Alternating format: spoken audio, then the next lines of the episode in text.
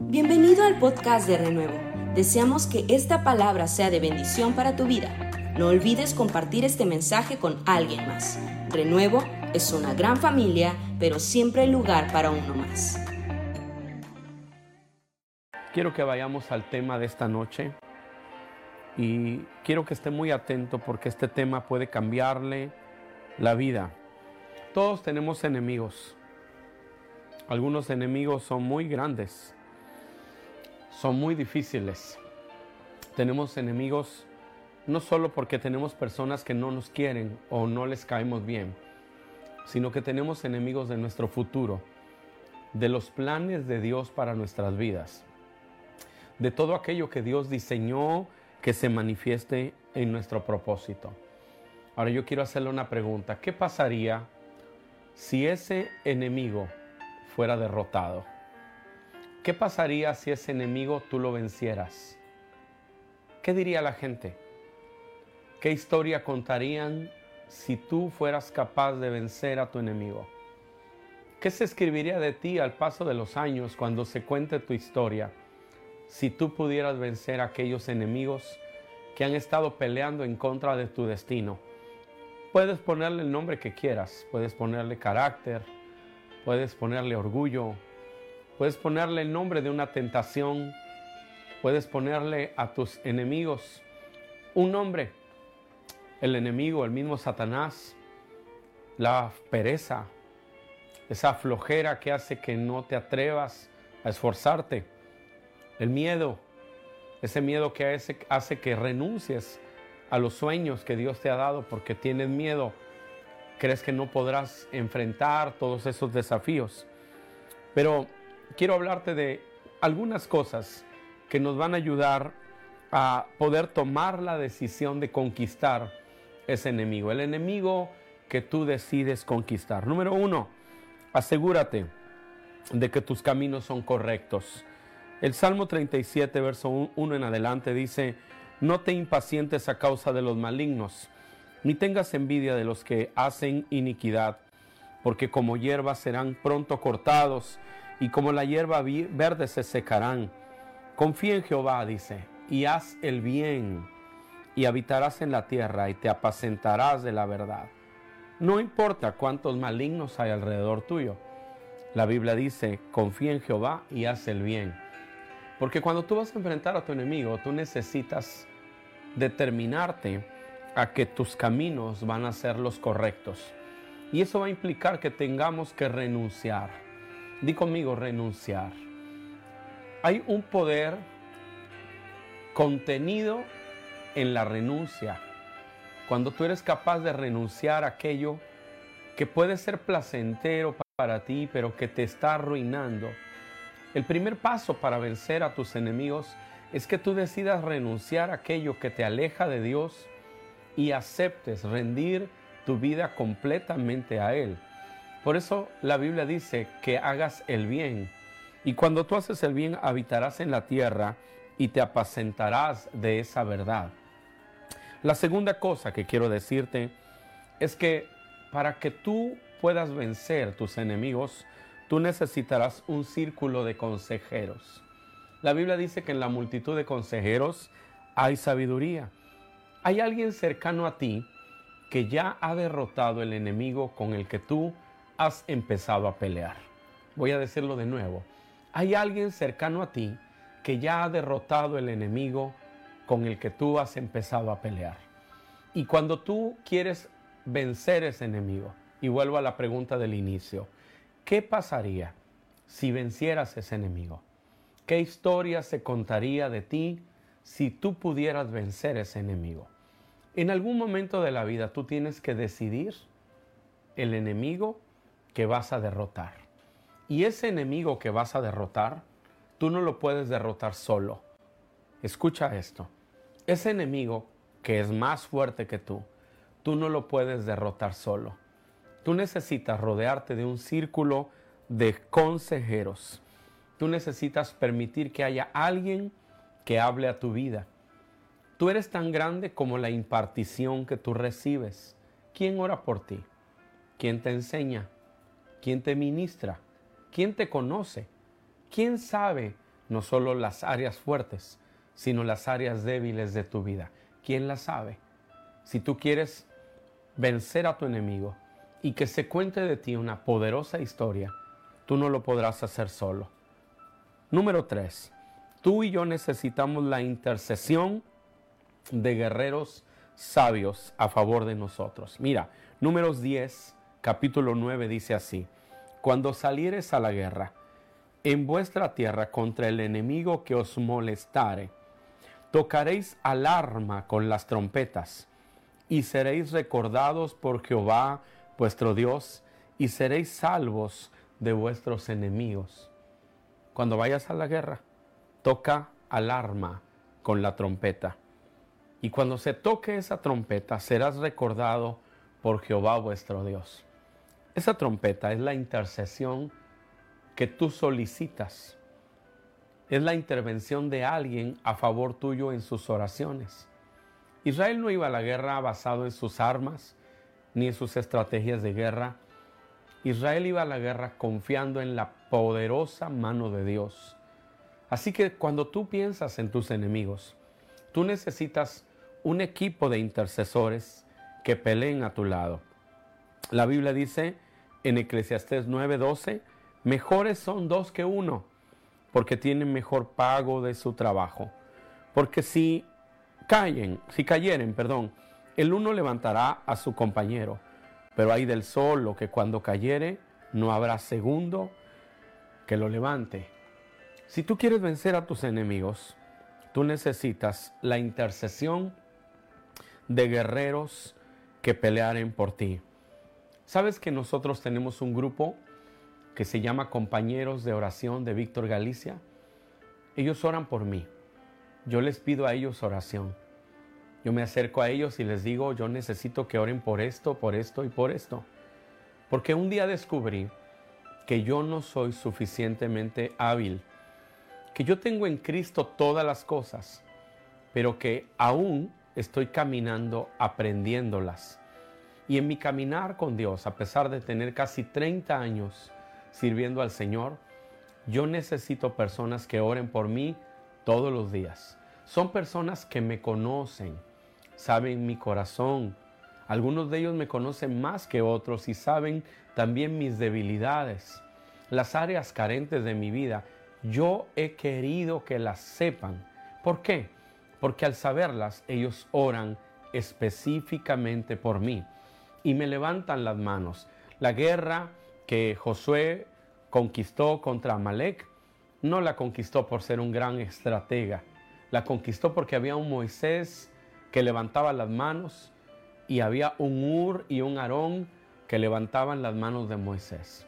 Tú eres un hombre, una mujer de Dios, pero tú no vas a lograr vencer tus enemigos si tú no tienes la capacidad de buscar ayuda, de decir esto es con lo que peleo y yo necesito que me ayudes a orar. Una vez me hospedé en una habitación con un predicador. En el evento en el que estábamos hospedados, a predicando, perdón, nos hospedaron juntos. Y él empezó a platicar su vida.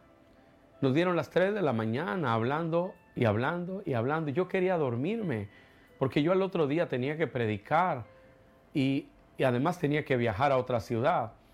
Pero este predicador no dejaba de hablar y al final de su historia dijo, yo tengo luchas, yo vengo de un mundo muy difícil, yo viví en un mundo de pecado. Y hay cosas que a mí me cuesta trabajo aún enfrentar. Me dijo, por favor, ore por mí, siempre que pueda lléveme en oración. Y eso me bendijo mucho, oír a un predicador que era honesto para decir, estas son mis luchas, contra esto estoy luchando, pero necesito guerreros que oren por mí. A mí me, me, inspiró, me hizo ver que hay veces nosotros tratamos de construir una imagen de nuestras vidas que se convierte en un Dios al cual adoramos. Pero cuando estamos listos para que ese Dios que el mundo adora se rompa, y que el único que se ha adorado es el Dios Todopoderoso, entonces empezamos a vencer. Número cuatro, use la fe de otros. Y ya llevo tres puntos con este, hablando de la intervención de otras personas en la vida tuya, en la tormenta tuya, en la dificultad que tú estás viviendo. Amado, en ocasiones tú no puedes usar tu fe. Tú estás afligido, tú estás confundido, tú estás enfrentando una tormenta, estás tan cansado que tú necesitas la fe de otros. Hermano, ¿hay una referencia en la Biblia de eso de la fe de otros? Sí, la Biblia dice que Jesús estaba en una casa y estaba tan llena que ya no podían entrar. Pero había un hombre cojo al que sus amigos lo llevaron, lo llevaron cargando. No podían entrar a la casa. Entonces rompieron el techo y lo metieron con un lienzo, con unas sábanas. Lo acercaron a Cristo. Dice la Biblia, y Jesús viendo la fe de ellos, en ningún lugar dice que vio la fe del cojo. Dice que vio la fe de ellos. Me emociona eso.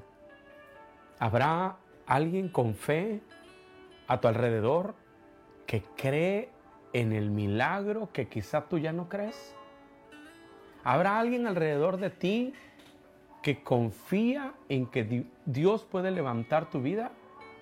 ¿Hay alguien alrededor de ti que ha visto a Dios y cree que si tú eres capaz de acercarte a Él, tu vida va a, va a ser transformada? Sí, sí lo hay.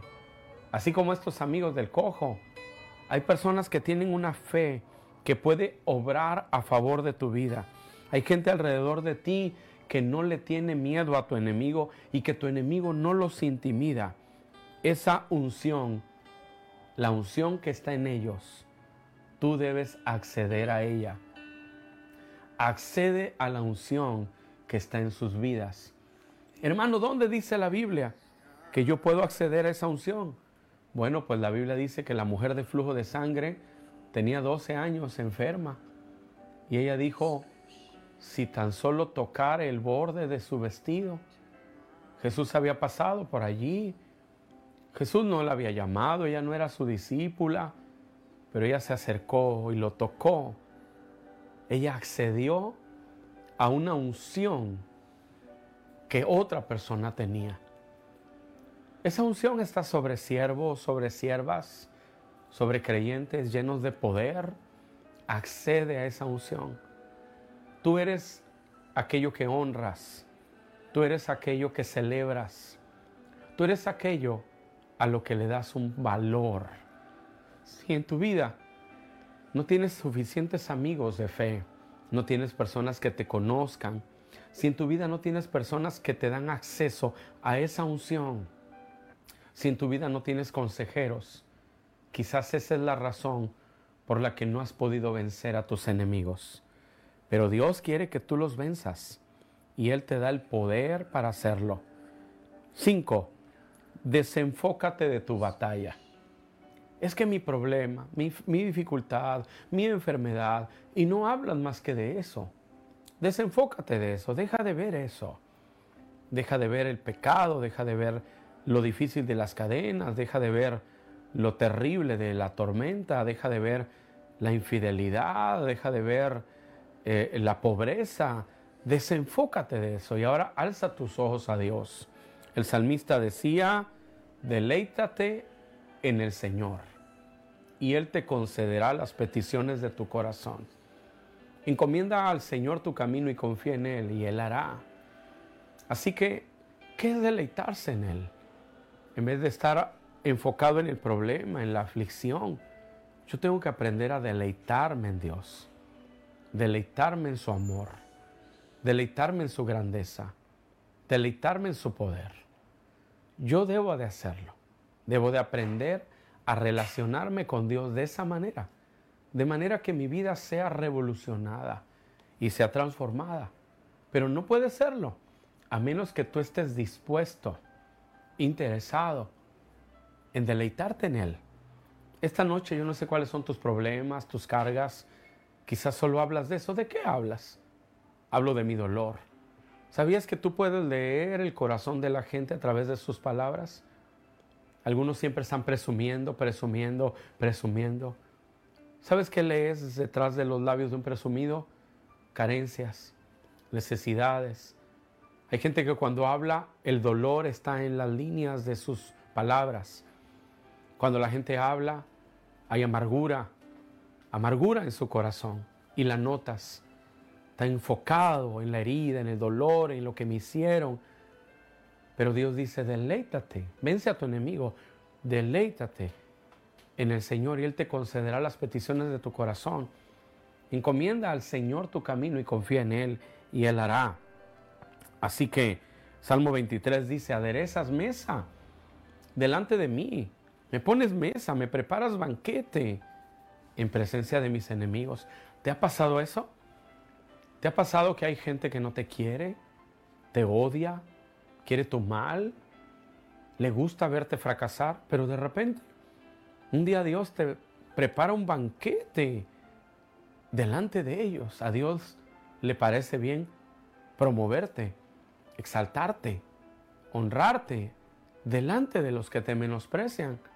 Dios puede hacerlo, pastor, claro, Él puede hacerlo, Él quiere hacerlo. El Salmo 23 dice eso. Él es mi pastor, nada me faltará. En lugares de delicados pastos me hará, descansar. Con aguas de reposo me pastoreará, confortará mi alma, me guiará por sendas de justicia por amor a su nombre. Aunque ande en valle de sombra y muerte, no temeré mal alguno, porque tú estarás conmigo.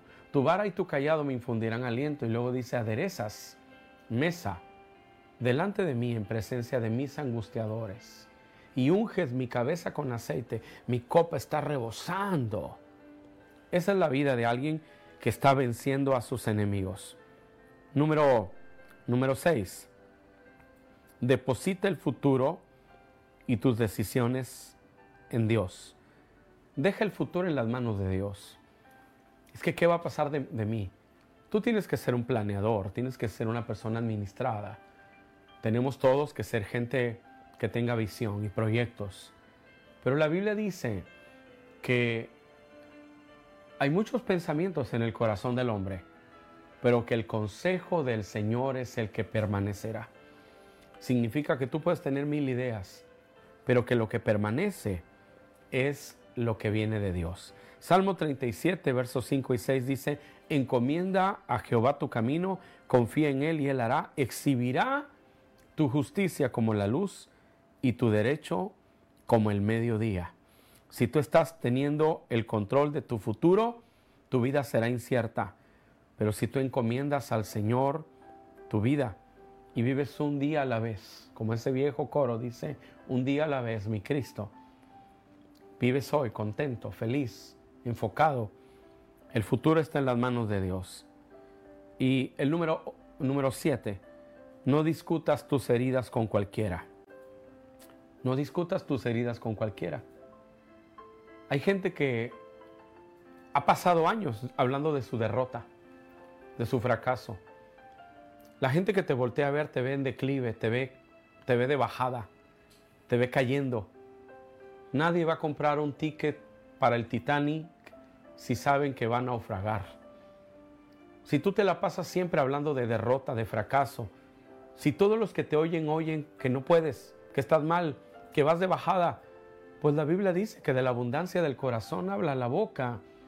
Tú necesitas llenar tu vida de fe porque nadie que se la vive planeando su funeral va a vivir mucho tiempo. Tú necesitas planear tu victoria, planear tus vacaciones, planear un tiempo nuevo en tu familia. Debes de planear en tu vida grandes cosas con fe. Por eso necesitamos cambiar nuestras palabras. Dice el Salmo 37, 7 y 8, guarda silencio ante Jehová y espera en él. No te alteres con motivo del que prospera en su camino por el hombre que hace maldades. Guarda silencio ante Jehová. Espera en él. Algunas veces nosotros pasamos la vida gritando, enojados. Tú no, tú no. Yo sé que los que me están viendo todos tienen un carácter bello, hermoso, hermoso. La gente los ve y dice, mira, esa persona destila miel. Pero si tú eres iracundo, grosero, si tú eres agresivo, si tú tratas mal a la gente, si tú pateas en vez de tocar, si tú atropellas en lugar de pedir con, por favor, la Biblia dice, deja la ira y desecha el enojo. No te excites en manera alguna a hacer lo malo Cuando tú y yo vivimos siempre hablando de nuestro dolor, de nuestro pasado, y a todos se los decimos, la gente está segura que vas para abajo. Ahora, número 8, la batalla es solo una temporada. Isaías 17, verso 13 al 14 dice, los pueblos harán estrépito como de ruido de muchas aguas, pero Dios los reprenderá y huirán lejos. Serán ahuyentados como el tamo de los montes delante del viento y como el polvo delante del torbellino. Al tiempo de la tarde, he aquí la turbación, pero antes de la mañana el enemigo ya no existe. Esta es la parte de los que, de los que nos aplastan y la suerte de los que nos saquean. La batalla es una temporada. La batalla no va a durar para siempre. No, no. Ese enemigo con el que estoy peleando no va a ser la batalla de toda mi vida. No. Porque ese enemigo ya ha sido derrotado. Pero tú tienes que decidirte a conquistarlo. Tú tienes que decidirte a conquistar en el nombre de Jesús ese enemigo que te amenaza, que constantemente está diciendo que tú no tienes futuro. Amén. Ahora, yo quiero decirte tres cosas antes de que terminemos. Tu enemigo produce dolor, pero es un dolor que tu enemigo produce para que tú seas promovido. Tus amigos te ayudan a vivir bien, confortable, bien, buena onda, pero tus enemigos te provocan incomodidad. Cuando entras a una nueva tierra, hay gigantes. Israel nunca vio gigantes en el desierto. En el desierto dando vueltas no ves grandes gigantes. Tú ves gigantes cuando entras a tu tierra de promesa. La diferencia entre la insignificancia y la significancia es el enemigo al que tú te enfrentas. Voy a decirlo de nuevo. La diferencia entre la insignificancia y la significancia es el enemigo al que tú te enfrentas. David era insignificante, pero después de tumbar a Goliat, era una persona con gran significado. La diferencia entre la insignificancia y la significancia fue el enemigo que él derrotó. Y algunos de nosotros no entendemos. ¿Qué diría la gente si derrotaras tu enemigo? ¿Qué diría la gente si conquistaras esa área de tu vida que no has conquistado? ¿Qué diría la gente si te volvieras alguien de oración? Una persona poderosa en la oración. ¿Qué pasaría? ¿Qué historia se contaría si dejaras la pereza, si dejáramos de ser flojos, poco comprometidos? La Biblia dice que el que no trabaja, que no coma. ¿Qué pasaría si fuéramos disciplinados, esforzados, visionarios? Si venciéramos ese enemigo de la pereza. Pero la diferencia entre la insignificancia y la significancia es el enemigo que tú estás dispuesto a vencer. El enemigo no es una pared de limitación, es la puerta abierta a tu siguiente estación. Tu estación más próxima es la estación que inicia cuando derrotes ese enemigo, cuando enfrentes ese enemigo, que por cierto el Señor ya lo venció en la cruz del Calvario. La segunda cosa que quiero decirte para cerrar es que tu enemigo va a engrandecer tus diferencias con respecto a otros. David no parecía diferente. David era un chamaco más hasta que apareció un enemigo. Cuando apareció el enemigo, su enemigo le ayudó a engrandecer las diferencias. Mira, una de las cosas que la sabiduría da es detectar las diferencias. Hay gente que a todos los ve igual, pero hay otros que dicen, no, esta persona tiene algo y yo me voy a acercar a esa persona porque tiene algo que puede cambiarme la vida. Para un simple todos son iguales. Para un sabio hay gente que tiene grandeza que puede ser puesta en tu camino. Aún los enemigos, sí, aún los enemigos. El enemigo puede aportarme algo claro. El enemigo muchas veces Dios lo permite para que se noten las diferencias que hay en ti, lo que Dios ha construido la fe que Dios ha forjado, la autoridad que Dios te ha dado, la valentía que Dios ha puesto en ti, la unción que Él ha derramado en tu vida. Aleluya. El enemigo de David, Dios lo permitió para que mostrara el respaldo espiritual que David tenía. ¿Para qué permite Dios un enemigo en tu vida? Para que el mundo vea el respaldo de Dios que está en ti. Aleluya. Eso me emociona. ¿Para qué Dios permite lo que estás viviendo hoy? ¿Por qué lo permite? Porque Dios quiere que el mundo vea el respaldo tan glorioso que está en tu vida. Así que tu reacción para con tu, para con tu adversario hará toda la diferencia. ¿Qué reacción tienes tú con tu adversario? ¿Le huyes? ¿Lo ignoras? ¿Piensas que si no le haces caso, con el tiempo se va a ir? con el tiempo se va a ir tu enemigo si no le haces caso. No, él no se va a ir. Él va a estar ahí mañana a mañana, noche a noche. Está en esta hora, yo quiero orar por ti. Y quiero pedirle a Dios que tú puedas tomar la decisión de conquistar ese enemigo que está enfrente de tu vida. ¿Quieres hacerlo? Tienes, hemos estado hablando de ser una planta, un árbol plantado en la casa del Señor. ¿Sabes que hay enemigos de, esa, de ese plan de Dios en ti? De que crezcas, de que florezcas, de que la semilla se vuelva planta la planta tenga raíces, la raíz produzca un árbol con tallo fuerte que aunque vengan los vientos no se mueva, que hay enemigos del fruto en tu vida, sí los hay, pero esos enemigos están derrotados esperando que tú los conquistes. Ya te los entregó Dios, ya te los dio. Dice la Biblia que nadie hizo paz con Israel cuando ellos entraron a la tierra prometida. Todos hicieron guerra contra ellos. Dice que todo Israel lo conquistó por medio de la guerra, porque esto vino de Jehová, que no permitió que ellos hicieran paz con ellos, porque ya se los había entregado en sus manos. ¿Sabes que la señal que Dios te da de que tu enemigo ya te lo entregó Dios? Es que ese enemigo se vuelve loco y no se calma, no se sosiega, no hace paz contigo, viene sobre ti. Esa es la señal que Dios te da que tu enemigo ya no tiene futuro. ¿Te parece si oramos? ¿Te parece si le decimos a Dios, papá, yo quiero enfrentar mis enemigos y quiero creer que tú me has dado la victoria? Puedes levantar tus manos al Señor. Puedes cerrar tus ojos. ¿Hay presencia de Dios aquí? Hay mucha presencia de Dios desde que empezamos esta transmisión. ¿Quién te aconseja? ¿Quién te conoce? ¿Quién ora por ti? ¿A quién le platicas no tus triunfos, sino tus días duros? ¿Quién oye el sonido de tu trompeta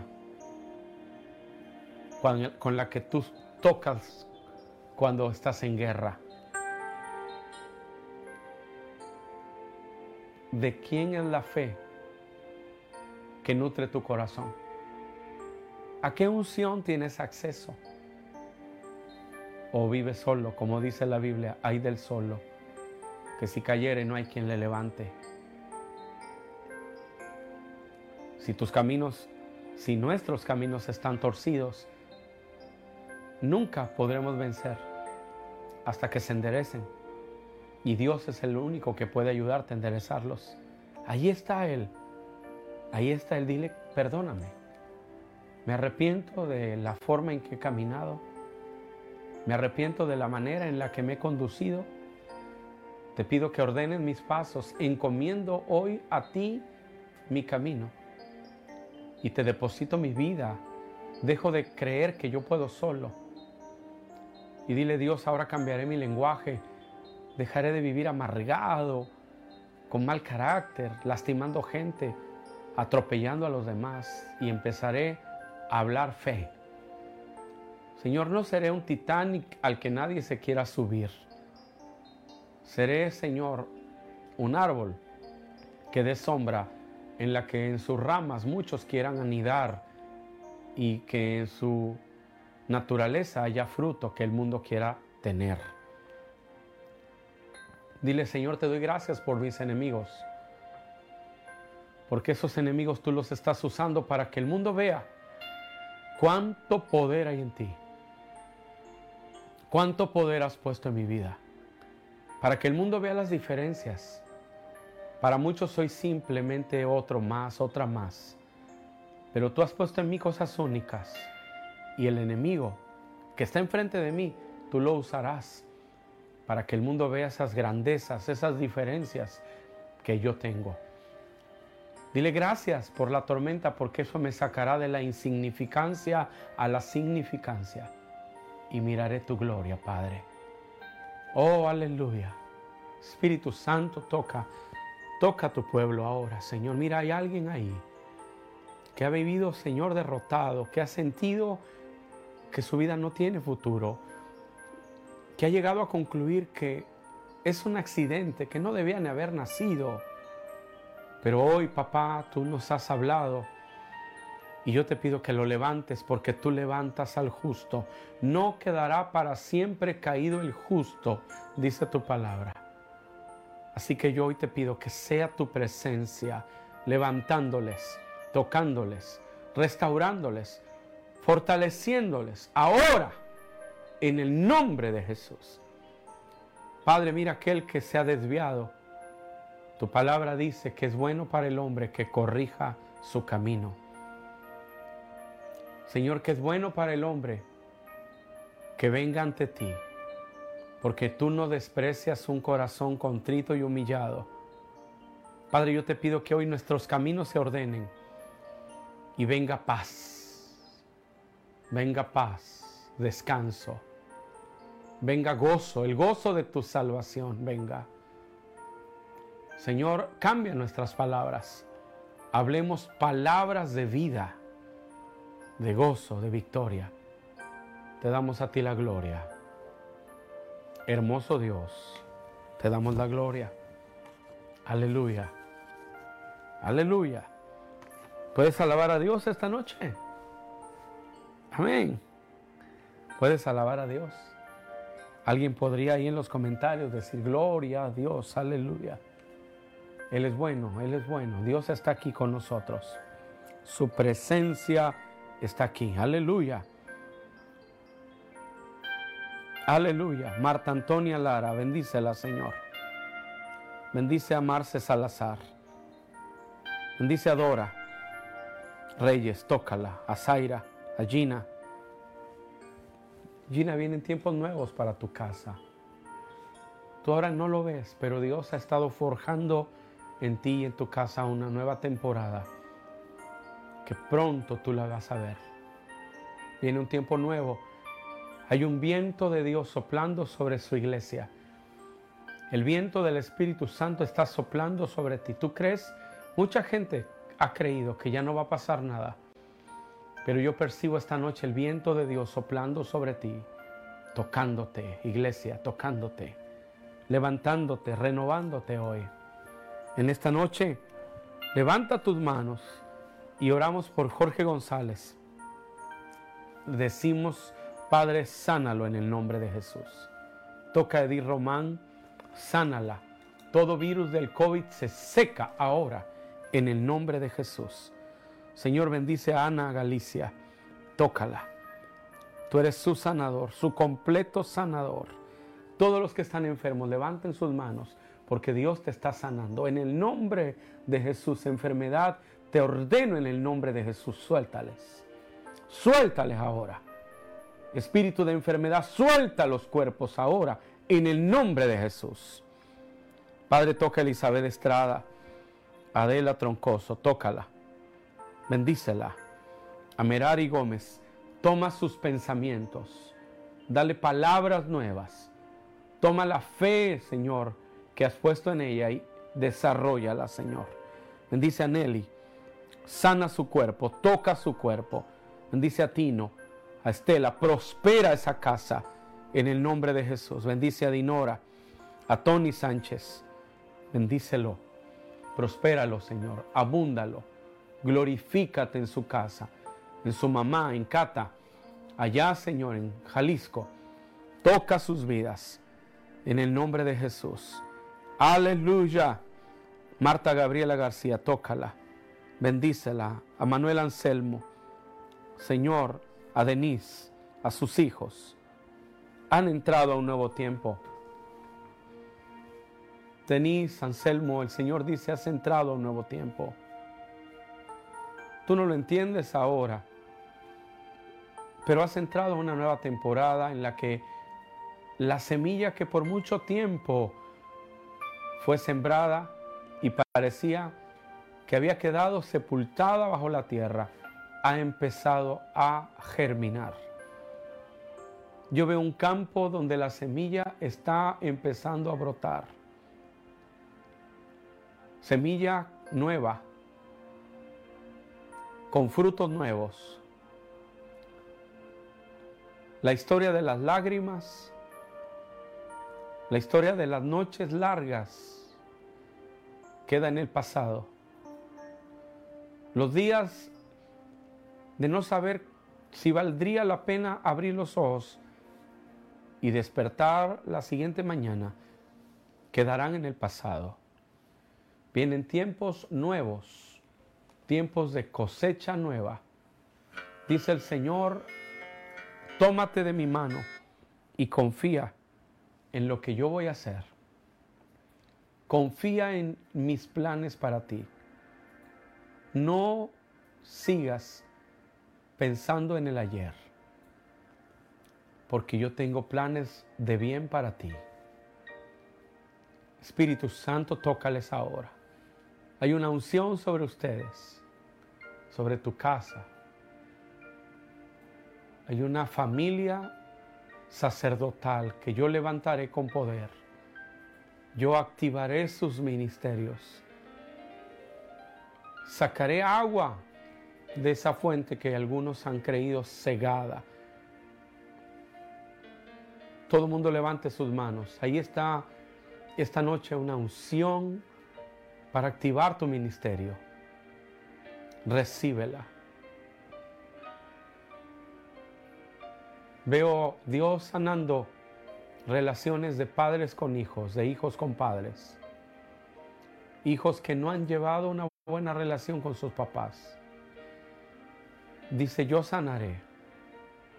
Dice Dios, yo vendaré. Yo curaré tus heridas. Yo te levantaré.